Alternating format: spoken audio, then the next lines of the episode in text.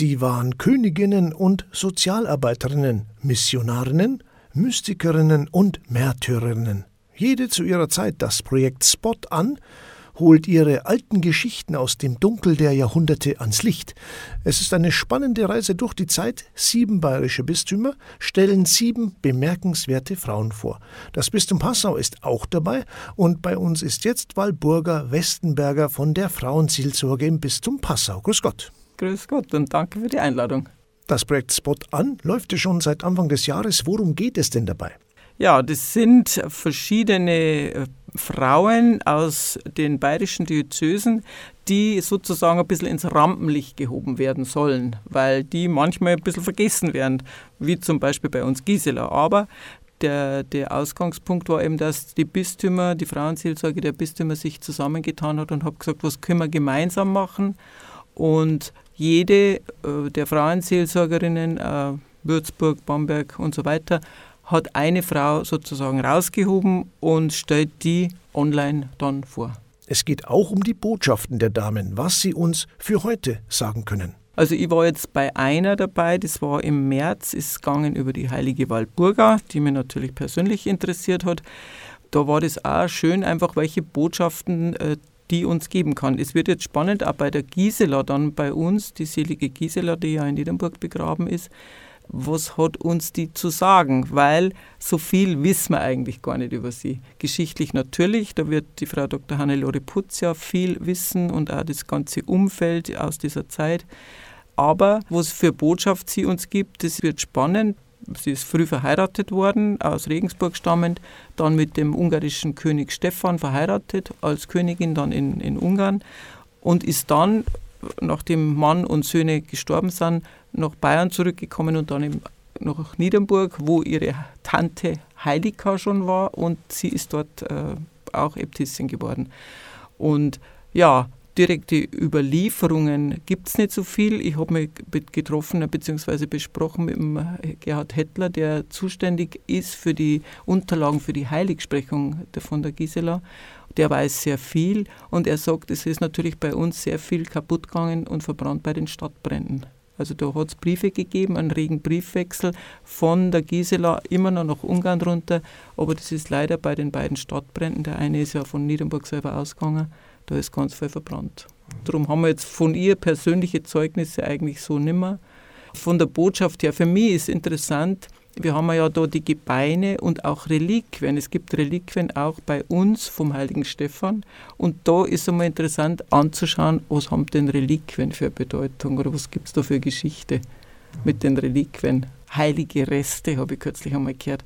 Netter Begriff für für vieles, was so von heilige äh, und großen Menschen für uns da hinterlassen ist. Es sind Online-Veranstaltungen. Wie läuft das denn ab? Das läuft so ab, die Frauen oder auch Männer äh, melden sich mit der E-Mail-Adresse an, die bekommen den Link, das geht über die Online-Plattform Webex und dann findet diese Veranstaltung über die Gisela von Ungarn findet statt am 27. April abends um halb acht und dauert eineinhalb Stunden und ist interaktiv. Also das läuft jetzt nicht nur als Vortrag, da gibt es auch zwischendrin Kleingruppen. Also eine interessante Geschichte. Aber wichtig ist eben die Anmeldung über die, mit einer E-Mail-Adresse, damit die Teilnehmenden dann den Link zugeschickt kriegen. Das Bistum Passau lädt ein zu einem Abend über Gisela von Ungarn, nämlich am 27. April. Sie haben es erwähnt. Gestartet ist das Ganze schon im Januar. Wie war denn bislang die Resonanz? Das ist ganz gut. Und vor allem dadurch, dass es ein Online-Projekt ist, können wirklich Teilnehmende aus unterschiedlichen Diözesen teilnehmen. Und einige haben jetzt bei uns zugesagt, die gesagt haben, Mensch, mir hat das so gut gefallen. Ich war schon bei den anderen Veranstaltungen dabei. Die erste war im Januar von den Münchnerinnen über Ellen Ammann. Die zweite war dann Apollonia Diepenbrock, haben die Regensburger veranstaltet und äh, über die Heilige Walburga eben von den Eichstätter Frauen.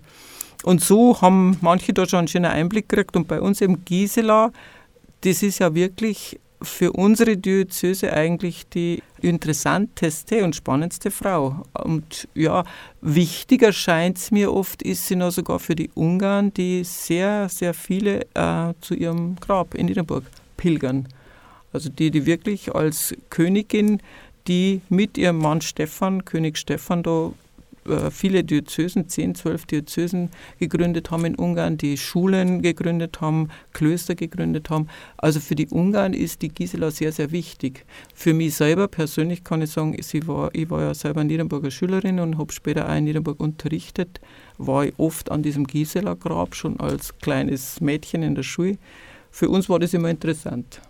Über die Gisela von Ungarn erfahren wir jetzt mehr von Archivdirektorin Professor Hannelore Putz es ist ja so, dass wir Menschen immer an unsere jeweiligen Zeit und Erfahrungs- und auch an unsere Glaubenshorizonte gebunden sind. Also familiäre, soziale, wirtschaftliche, politische Rahmenbedingungen üben einfach immer einen großen Einfluss auf unser Tun, auf unseren Glauben und auf, auf unser Handeln aus.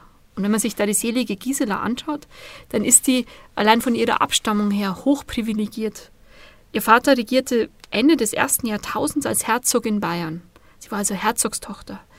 Ihr Bruder, Giselas Bruder, ist der heute heilig gesprochene Heinrich II., der später Kaiser des Heiligen Römischen Reiches geworden ist, also der höchste Mann, wenn man so will, im ganzen deutschsprachigen Raum. Gisela gehörte also von Geburt an zu einer der höchstrangigen Familien in Europa, ja auf der ganzen damalig bekannten Welt.